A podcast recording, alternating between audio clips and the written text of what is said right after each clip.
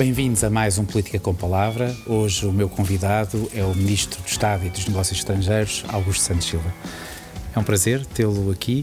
O prazer é meu. A 24 horas de um fim de semana que vai certamente marcar eh, a presidência portuguesa do Conselho Europeu e de uma cimeira que é provavelmente também a iniciativa mais importante e que poderá realmente marcar aqui, uh, uh, de, quando falarmos daqui a 10 ou 20 anos, estes seis meses de presidência portuguesa. Uh, está otimista? Sim, eu acho que vai ser uma das iniciativas marcantes. Uh, espero plural. Que, sim, sim, espero que haja outras, desde logo uma que está praticamente garantida, será na nossa presidência que a Europa aprovará a primeira lei do clima, a primeira lei europeia do clima será aprovada na nossa presidência, visto que o acordo entre o Conselho e o Parlamento Europeu está conseguido. Mas evidentemente que a Cimeira Social do Porto será muito importante. O que nós eh, fazemos é um movimento em eh, três direções paralelas. Em primeiro lugar, passamos da declaração à ação. Em 2017, em Gotemburgo, Suécia, aprovamos uma declaração a que chamamos o Pilar Europeu dos Direitos Sociais.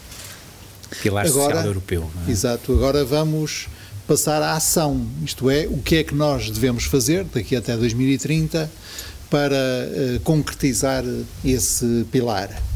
Uh, a segunda direção é para fazê-lo, devemos impor-nos a nós próprios metas. E, portanto, o plano de ação eh, que está proposto pela Comissão Europeia e que o Conselho Europeu vai acolher, certamente, propõe metas precisas. Diz assim: nós esperamos que eh, até 2030 tenhamos 78% da população adulta, pelo menos 78% empregada para isso, temos que reduzir a atual diferença que existe entre o emprego, a taxa de emprego dos homens e a das mulheres. Neste momento são 12 pontos de diferença, queremos reduzir pelo menos para metade. Do ponto de vista das qualificações, eh, queremos daqui até 2030 eh, tornar eh, as ações eh, profissionais de formação profissional para a população empregada acessíveis uh, pelo menos a 3 quintos dessa população e também queremos reduzir em mais 15 milhões o número de pobres, de pessoas uh, vivendo Portanto, são abaixo. metas muito concretas. São metas Portanto, muito não A ideia concretas. não é ficar aqui na estratosfera e na... E na não, a ideia é justamente coordenarmos as nossas políticas, porque as políticas sociais são nacionais, de forma a atingirmos estas metas. E a terceira, o terceiro grande resultado da Cimeira Social é que, para tudo isto, contamos com eh, as instituições europeias, com os Estados-membros, mas também com os parceiros sociais. Por isso é que o Conselho Europeu, que decorre no sábado, é antecedido por uma conferência em que estarão as instituições europeias, eh, representantes dos Estados-membros, mas também os parceiros sociais europeus, sindicatos, confederações patronais e também a, a plataforma das organizações Portanto, este é um primeiro passo, enfim, um primeiro passo depois de quatro anos de, de, de, negociação para chegarmos aqui, para chegarmos a este fim de semana, um primeiro passo de, eh, de uma mudança eh, muito expressiva na, na Europa, de uma sensibilização levada à prática sobre, sobre o que é social. O nosso objetivo é reforçar a dimensão social da União Europeia e pensamos que é o tempo adequado para isso. Porquê? Por duas razões. Em primeiro lugar, porque estamos confrontados hoje com uma crise económica e social muito profunda, hum, por causa da pandemia, e, portanto, queremos que a nossa recuperação seja justa, não deixe ninguém para trás, e para isso é preciso. Mas essa urgência já existia. Em 2017, quando se fala do pilar social europeu, não existia pandemia. Portanto, esta, esta aspiração já existia antes.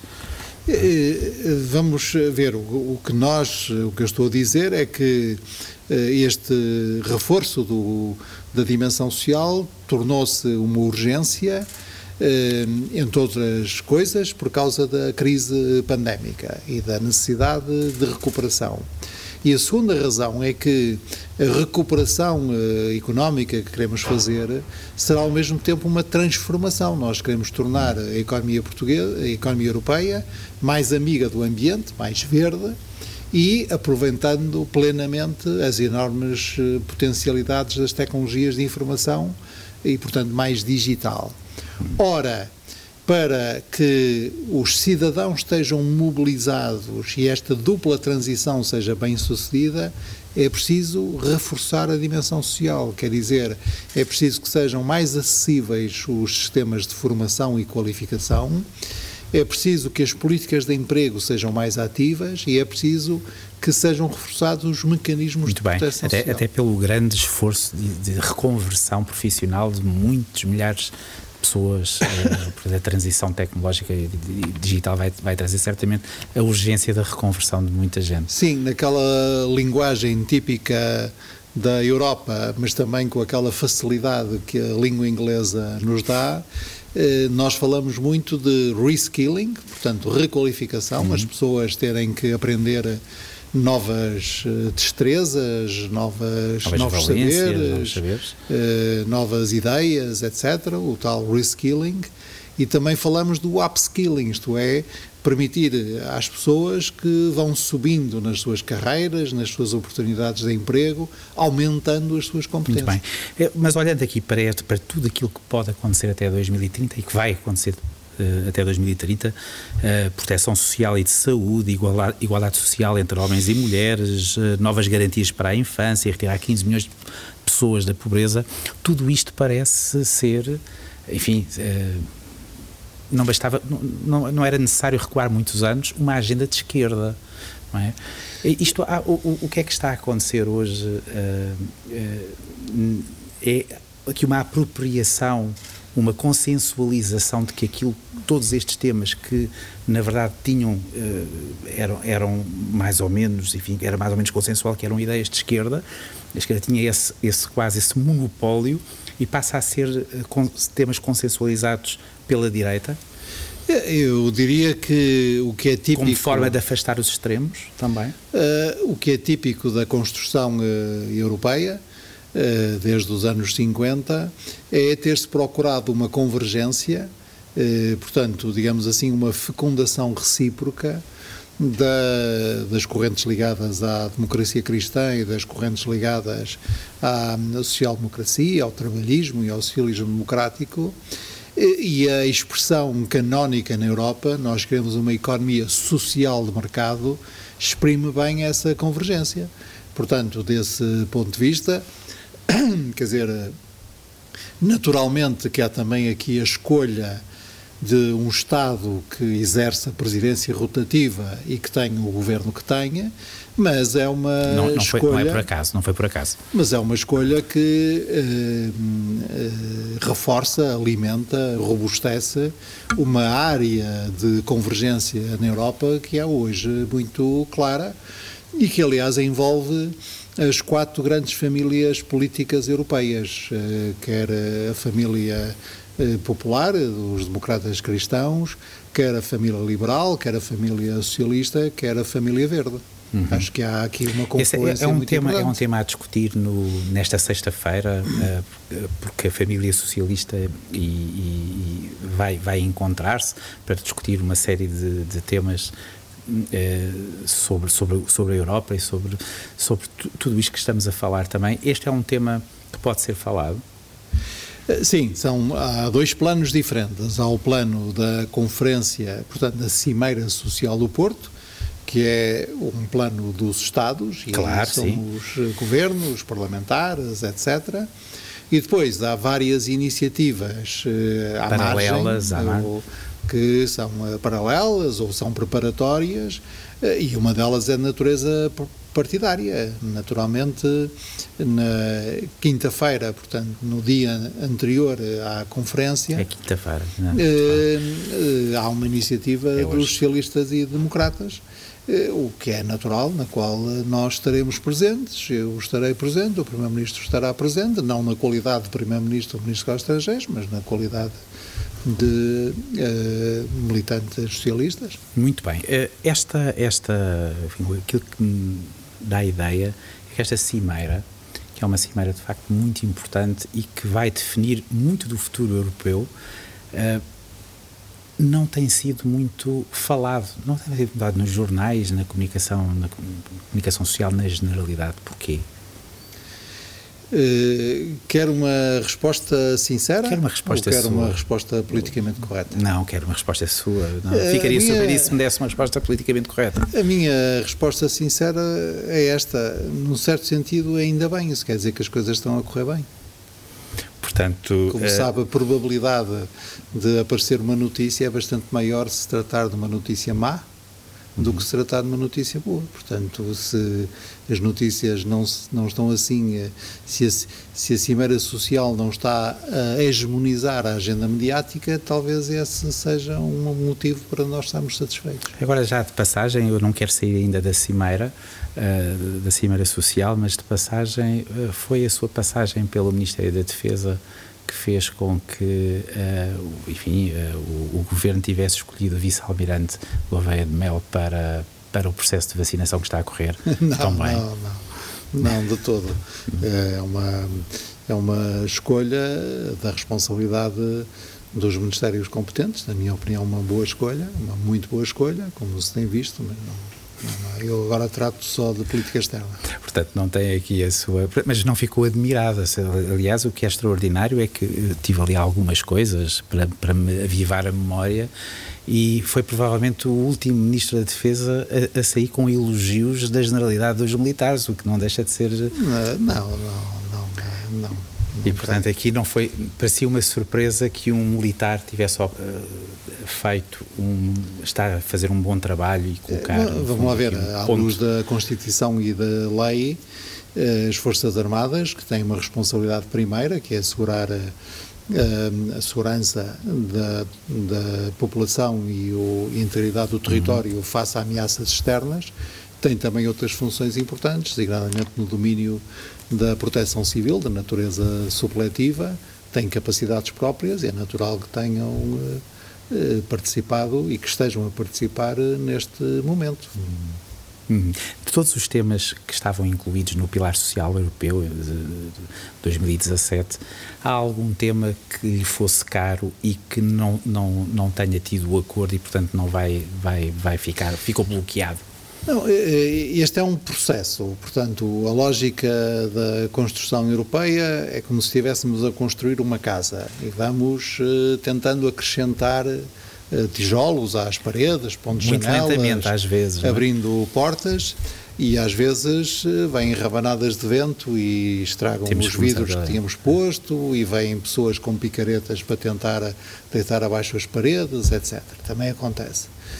Agora, eh, e esta eh, presidência e esta iniciativa eh, destina-se a pôr mais uns blocos numa parede que nós queremos construir, numa parte da Casa Europeia que é muito importante, é central na arquitetura dessa casa, que é relativa à dimensão social, à proteção social, ao sistema de formação e de qualificações, às políticas de emprego. Algumas coisas que já ficaram claras agora. E, portanto, há uh, certos compromissos que nós todos já podemos assumir. Já todos podemos assumir que queremos que praticamente toda a gente tenha competências básicas em matéria digital, que não haja, portanto, iletrados digitais ou analfabetos uh, digitais. Serão analfabetos? E por isso definimos a meta de chegar a pelo menos 80% daqui até ao fim desta década. Já assumimos que estas metas, estes indicadores, devem fazer parte dos mecanismos de coordenação da governação económica que nós temos, devem fazer parte do que a gente chama o semestre europeu, ao mesmo título que os déficits e as dívidas dele fazem parte. Já todos eh, assumimos que temos que reduzir substancialmente o número de jovens que está na situação chamada nem-nem, isto é, que nem estão empregados nem estão a estudar. É. Neste momento são 13% da população europeia e nós dizemos até 2030 temos pelo menos que baixar para Ministro, 9%. um mecanismo de controle sim, das metas. Sim, é o, uma, um, a expressão portuguesa mais próxima é digamos, uma tabela de avaliação. Nós normalmente usamos a, a expressão francesa tableau de bord, ou agora o scoreboard, mas é, portanto, é um quadro de indicadores em que permite que, permite que cada um de nós saiba eh, quão próximo está do objetivo. Uhum.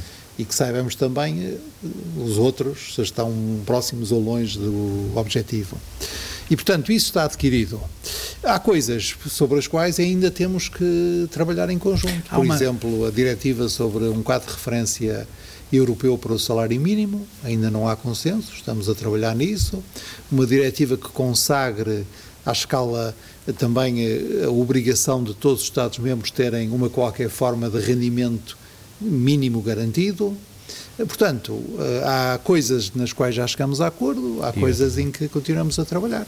Uma das, uma das questões que muitas vezes é, é, é, é dita por muita gente como um fator, um obstáculo para que a Europa, para que a União Europeia não seja mais eficaz, não seja um player mais, com, mais, com mais capacidade de resposta, é esta dependência do, da unanimidade.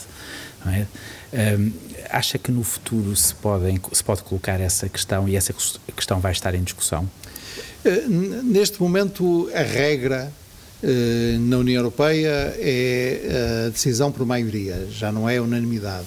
Em grande parte, normalmente, Uhum. As decisões são tomadas por eh, maioria, muitas vezes por maioria qualificada. Desta, desta, daquilo que aconteceu há uns meses, com a possibilidade que a Hungria e a Polónia tiveram de, de, quase até ao limite de travar um processo de recuperação económica. Eh, sim, as decisões do Conselho Europeu são tomadas por consenso e depois há áreas específicas que exigem unanimidade, por exemplo, em matéria de política externa em matéria de política de defesa e também em matéria de política fiscal.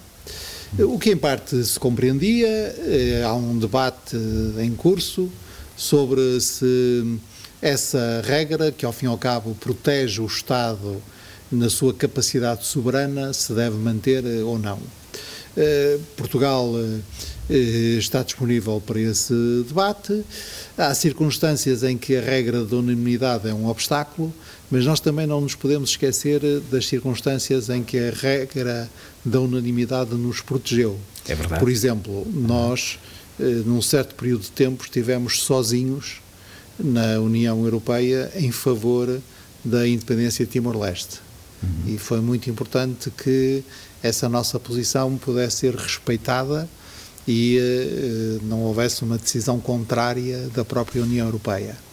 Eh, vamos ver, mas, mas na generalidade dos domínios, a regra é a regra da maioria. Portanto, não é muito vulgar que seja uma maioria simples, eh, por uma razão. Nós somos um, um ente específico, não há outro igual, a União Europeia, que é um conjunto de 27 Estados nacionais e independentes entre si. E, portanto, as nossas decisões são eh, tanto mais sólidas quanto são mais maturadas. Eh, a nossa técnica é sempre de chegar até ao limite, tentar chegar até ao limite uhum. ao eh, consenso, ao compromisso. Isso faz demorar mais o processo de decisão, mas torna as decisões tomadas mais sólidas. Mais robustas. Não? Durante muito tempo, desde, se não me falha a memória, em 1965, até havia um mecanismo muito interessante, que tinha um nome muito interessante, que era o chamado Compromisso de Luxemburgo.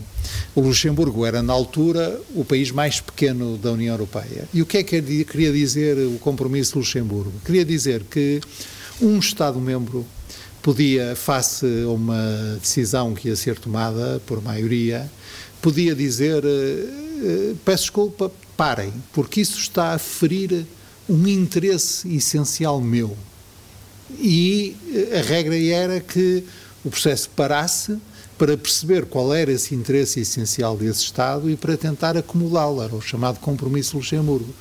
E esse exercício é um exercício uh, muito corrente na União Europeia. Uh, não estou a dizer que seja indispensável, mas estou a dizer que é um elemento muito importante no nosso processo de decisão. Uh, quando nós comparamos o sistema da União Europeia com eh, um qualquer outro sistema político nacional, talvez o mais próximo que esteja eh, seja a Suíça, porque a Suíça também tem eh, o, um, uma maneira de, de, proceder, de decidir muito baseada no consenso, o palavrão que nós usamos em em ciência política é chamar o, é um método da consociação. E em larga medida a União Europeia é esse trabalho de chegar sempre a um compromisso, chegar sempre a um acordo, tentar. Eu estava agora estava a ouvir e é, é um prazer e não me apetece fazer perguntas, não é? A, ouvir, mas um, estava a lembrar do Bertrand Russell e do seu sonho do federalismo, é? de, uma, de, uma, de uma Europa, de um, de um mundo federalizado, não é? Um, ficaria totalmente surpreendido se daqui a 20 anos ou 30 anos colocasse a ideia, ou menos, isto o tempo hoje é muito difícil fazermos previsões para a, própria, para a próxima semana, quanto mais daqui a um ano ou daqui a 10. Mas ficaria admirado uh, se caminhássemos para uma Europa realmente federal. Eh, eu não sei fazer previsões, eh, não é a minha especialidade. Lembro-me sempre de uma famosa frase do Voltaire que dizia: fazer previsões é insultar o futuro. Uh, ou numa versão um pouco mais plebeia, uh, a minha, o meu saber não é o do bruxo de Faf, que é uma personagem algo mítica, mas de quem se dizia que acertava várias vezes o Euro Milhões, ou lá como é o Totoloto, ou qualquer coisa assim.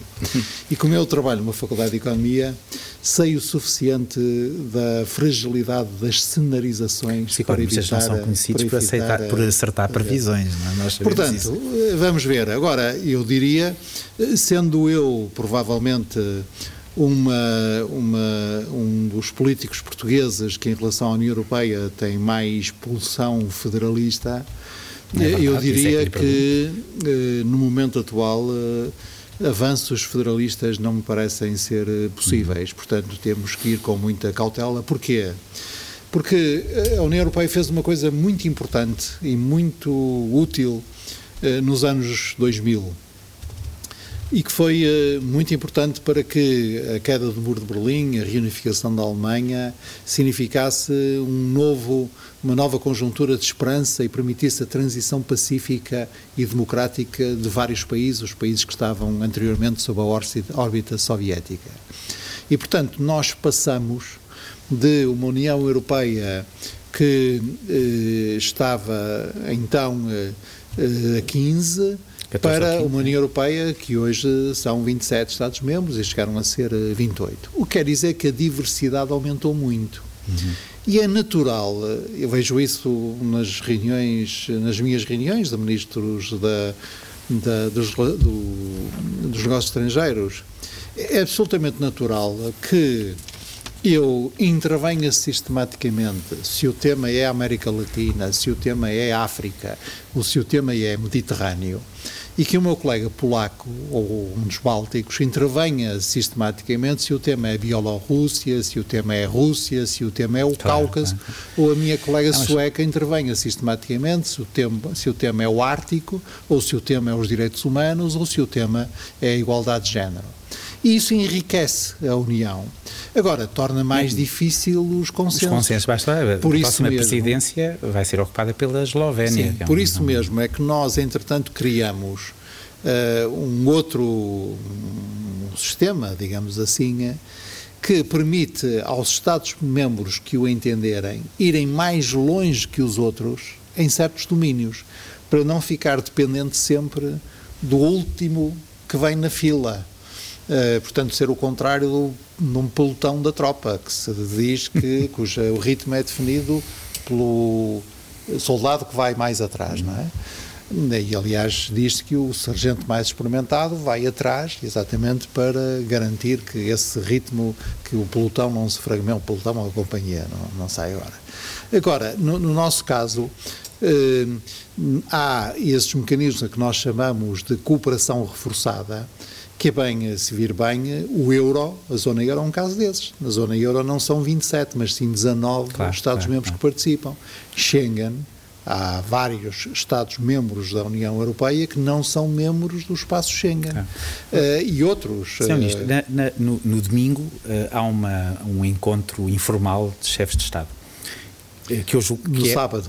É no sábado. Eu estou sempre, estou, sempre com um dia, um dia mais. É um, é um conselho informal presencial. Portanto, há muito, há muito tempo que não, que não acontecia. Eu dá-me ideia sempre, sempre ouvi dizer que estas reuniões informais são reuniões extraordinariamente importantes.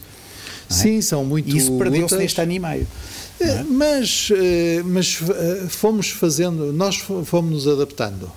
Aliás, quer na conferência, quer no Conselho Europeu, nós estamos preparados para as duas modalidades, isto é, se for necessário fazer por uh, híbrido, isto é, uma parte está presencial, outra parte intervém por videoconferência, faloemos, aliás, a nossa reunião com o ministro, com o primeiro-ministro indiano vai ser por vai videoconferência. Ser, e isso tem permitido que, evidentemente, as condições quase de uh, empatia, natureza mais afetiva, uh, sejam mais difíceis, porque as pessoas estão Mas também permite separadas por um ficar ecrã. separadas pessoas de quem não gosta, não é? não, é uma não, grande não vantagem. é caso disso.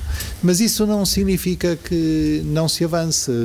Eu não quero debitar aqui os resultados até agora conseguidos pela presidência portuguesa, mas foram muitos, eh, independentemente do facto de eh, uma parte considerável das reuniões terem sido virtuais e, eh, e de nós termos trabalhado muito recorrendo ao telefone, ao, à internet. Ao... Está, enfim, não falámos aqui da, da, da Conferência União Europeia e Índia e que é, que é extraordinariamente importante e relevante. Sim, mas sabe que o virtual também tem muitas vantagens. Nós comemoramos o Dia Mundial da Língua Portuguesa, foi dia 5 de maio, ontem. E na comemoração oficial que tivemos, pudemos ter na cerimónia solene, digamos, mais política, o secretário-geral das Nações Unidas, o presidente de Cabo Verde, na sua condição de presidente da CPLP, o presidente de Portugal, o primeiro-ministro de Portugal, o secretário executivo da CPLP. E destes que eu referi, só o primeiro-ministro de Portugal e o secretário executivo é que estavam fisicamente presentes. Mas isso, portanto, o facto de nós podermos recorrer ao virtual também eh, multiplica a possibilidade. As, as eu participei numa, num, num, fórum de investimento União Europeia-África eh, no passado mês de abril que teve uma componente presencial no Centro Cultural de Belém, a sede da presidência. Mas foi aberto à participação pela net. E eh, no máximo de visualizações, portanto, no ponto máximo de audiência pela uhum. virtual, nós tivemos mais de 4 mil participantes coisa que seria impossível se o evento fosse meramente presencial. É, Portanto, sim, estas coisas. Tem nunca se esqueça do Churchill. Uhum. Eu nunca não, me esqueço do Churchill. Não, não percas a oportunidade que te dá uma crise. É verdade. Uh, diga uma coisa. Estamos, estamos a acabar, já, já são praticamente 30 minutos. Pedia-lhe uh, frases muito rápidas uh, e ao, ao Ministro dos Negócios Estrangeiros e eu vou-lhe dizer países, vou-lhe dar exemplos de países e uh, digam o que lhe vem à cabeça quando, quando pensa em Portugal com esses países. Estados Unidos. Um aliado? Alívio com a, com a queda de Trump? Teve alguma, alguma espécie e, de... E já agora não já responder falar, muito agora já não, pode falar. mas sempre falei. Devo dizer, eu gosto de ser justo, do ponto de vista bilateral, nós tivemos uma boa relação com a administração Trump, em que progredimos. Já tínhamos progredido com a administração Obama, Uh, tínhamos progredido com a administração anterior a Obama, Bush, uh, o caminho tem sido progresso e esse progresso não foi interrompido com a administração Trump. Uhum. Do ponto de vista da Europa, sim, foi um alívio, porque uh, o presidente Trump tratava os europeus como seus adversários. E o presidente Biden trata os europeus como os europeus Se são. o senhor ministro consegue o feito de, ter, feito, ter evoluído ter, com, com a administração Trump, enfim, provavelmente terá que assinar aqui um, uma espécie de vitalício ministro dos negócios estrangeiros, porque conseguirá tudo, não, não, presumo eu. Não. Reino Unido. O Reino Unido é um uh, aliado histórico e uh, é muito saboroso que o acordo de cooperação e comércio, portanto, o acordo sobre a relação futura entre a União Europeia e o Reino Unido, tenha sido conseguido durante a presidência portuguesa. Uhum. China. A China é um parceiro económico que pode ser mais importante do que é hoje. E com o qual as relações económicas têm crescido ao longo dos anos. É um país muito diferente do nosso, com um quadro institucional muito diferente do nosso. É um país que progrediu muito em matéria de direitos sociais e regrediu nos últimos anos em matéria de direitos, liberdades e garantias, com, os quais, com o qual Portugal tem uma relação histórica muito profunda e com a qual tem uma, um interesse comum que é a transição bem-sucedida em Macau. Rússia.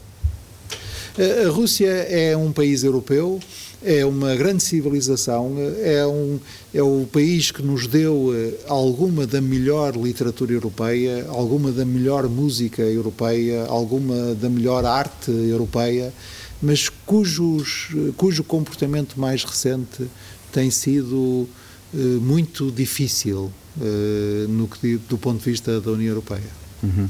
Conhece o Ministro dos Negócios Estrangeiros russo?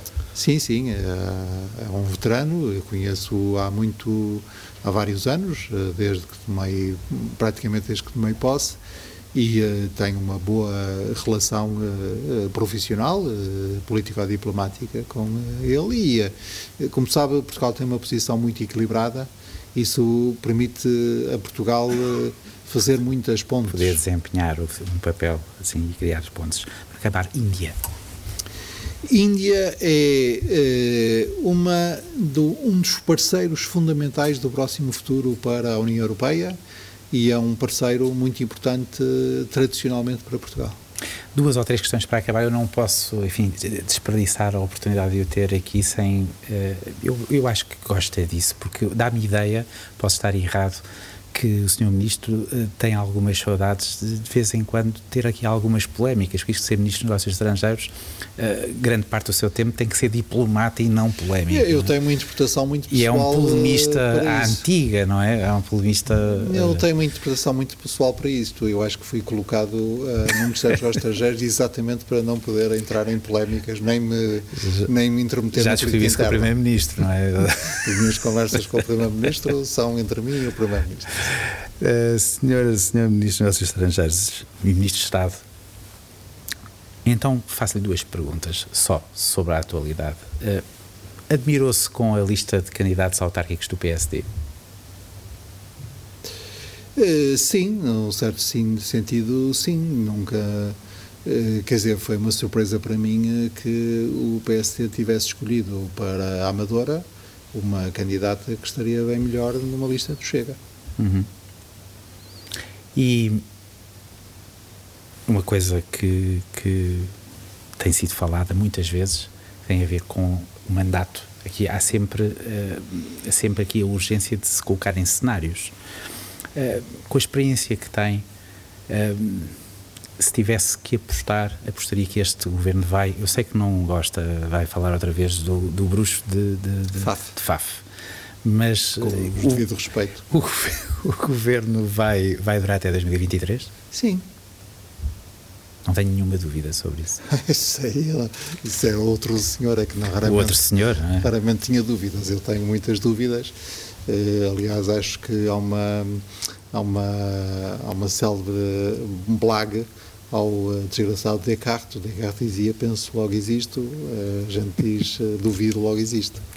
E, Qualquer cientista duvida, aliás. Eu sou um cientista profissional. Sim, sim. O importante é Agora, a pergunta mais... eu diria que eh, não, há, não vejo nenhuma razão para que o atual governo não dure até 2023, por uma razão muito simples e muito chã. Uh, e agora não me vá dizer que eu já estou a pressionar o PCP e o Bloco de Esquerda.